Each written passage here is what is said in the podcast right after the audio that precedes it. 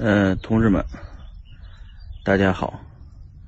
呃，今天呢，跟大家聊聊这个山寨币啊，到底应不应该玩山寨币？市场上有几万种山寨币，呃，玩哪个好？嗯，简单明了的呢，说玩前一百名比较好，呃，其他的都别玩。呃，这前一百名呢，怎么玩呢？这说实话也是一个难题啊。同志们，细想一下，这个咱玩数字货币这么久，比特币一个币呢，就占整个数字货币市值的百分之。现在六十左右啊，这山寨币那么多，咋玩呢？嗯，先说说我的这个玩的过程吧。呃，我玩过这个以太坊，莱特币我倒没怎么玩。呃，玩以太坊的原因呢，也没别的原因，就是套住了。我买那个以太坊的矿机呢的时候呢，以太坊的币价是六十块钱人民币一个。呃，最低跌到了四十，呃，后来高点一百二也买过，矿机也买过，尤其矿机买过以后呢，呃，生怕自己被套住，所以天天想的就是赶紧解套，后来以太坊分叉搞出个 ETC 来，然后 ETC 又被套住了，因为我算力都挖 ETC 去了，嗯，ETC 又没以太坊涨得快啊。所以呢，自己本身也是玩山寨币的。现在呢，这些山寨币呢，大部分都卖了，换成了比特币。嗯，但是这个过程比较艰难啊。其实是靠山寨币赚了快钱，换成了比特币。嗯，你说大家这个现在呢，说的让大家远离山寨币呢，说实话呢，也有点说的不对。准确的说，应该是这样说。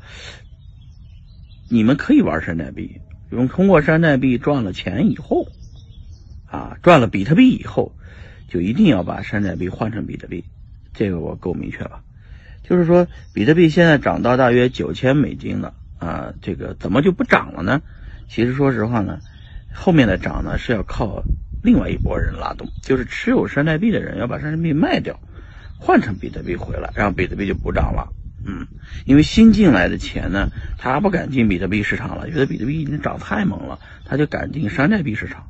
等山寨币涨一波以后呢，山寨币的人呢都是币圈老韭菜，他们都把山寨币要卖掉，换仓换回比特币来，啊，各种理由换回比特币了，然后比特币又涨，比特币一涨呢，又拉动山寨币接这个接着接着涨，一涨以后呢，这就此消彼长，此消彼长，就就就比特币就涨起来了，一轮一轮的比特币的暴涨都是因为。这些山寨币和比特币的一起拉动啊，所以呢，山寨币大家可以炒，但是呢，记住一点，只要山寨币赚了比特币，什么叫山寨币赚了比特币呢？你兑换比特币的比例啊，如果山寨币涨了，那就我们就赶紧兑换回比特币来啊，呃，不要恋战啊，不要长期的持有山寨币太多，因为山寨币基本没有基本面。什么叫基本面？就是说，比特币的基本面就是说，所有的比特币最大的基本面就是贵啊，最大的应用就是贵嘛，因为因为贵，所以很多人持有它，呃，它的应用就出来了。